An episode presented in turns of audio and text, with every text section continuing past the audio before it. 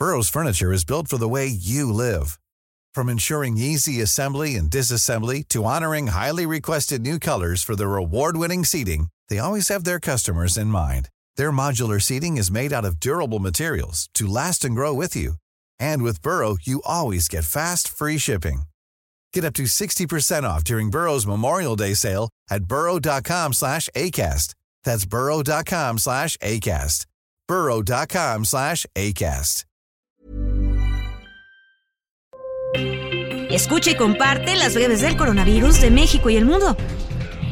La Secretaría de Salud en México reporta este martes 14 de marzo 21.047 casos activos estimados en los últimos 7 días, lo que suma 7.492.112 casos totales y también informó que el país acumula 141 muertes por COVID-19 en los últimos 7 días, con lo que suman 333.243 decesos totales. A nivel internacional, el conteo de la Universidad Johns Hopkins de los Estados Unidos reporta este 14 de marzo más de 676 millones 609 mil contagios del nuevo coronavirus y se ha alcanzado la cifra de más de 6 millones 881 mil muertes.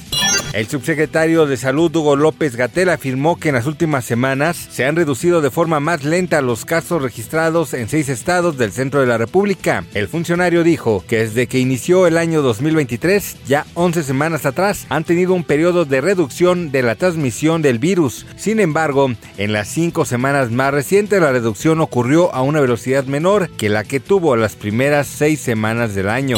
A tres años de la declaración de la pandemia de COVID-19 por la Organización Mundial de la Salud, el infectólogo Alejandro Macías advirtió que la población deberá aprender a convivir con el virus y desarrollar lo que llaman una pared inmunológica contra la enfermedad, ya que en el caso del COVID-19 no se logró la inmunidad de rebaño. Lo que tenemos que hacer es ponerle dificultades al virus para infectarnos.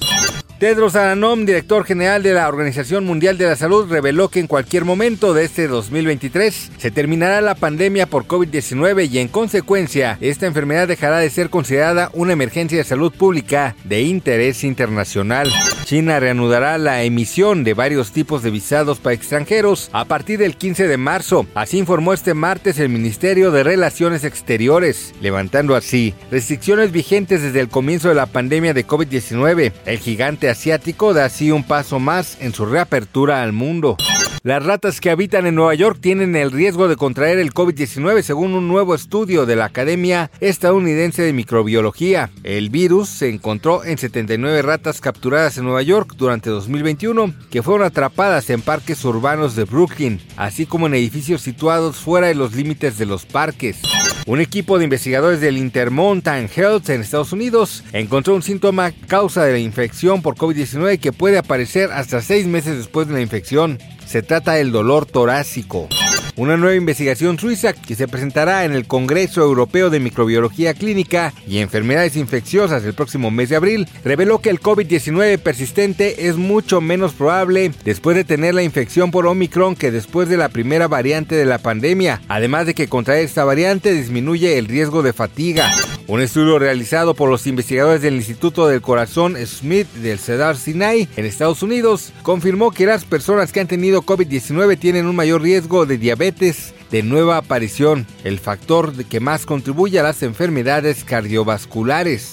Una revisión de datos de estudios anteriores realizados por un equipo de investigadores de la Universidad de Chicago en Estados Unidos y el Instituto Nacional de Salud e Investigación Médica de Francia reveló que las personas que duermen menos de 6 horas por noche en los días previos a la vacunación presentaban una respuesta de anticuerpos más débil. Esto indica que la promoción de un sueño reparador antes de la vacunación podría ser una forma sencilla de mejorar su eficacia. Para más información del coronavirus, visita elheraldodemexico.com.mx y nuestras redes sociales.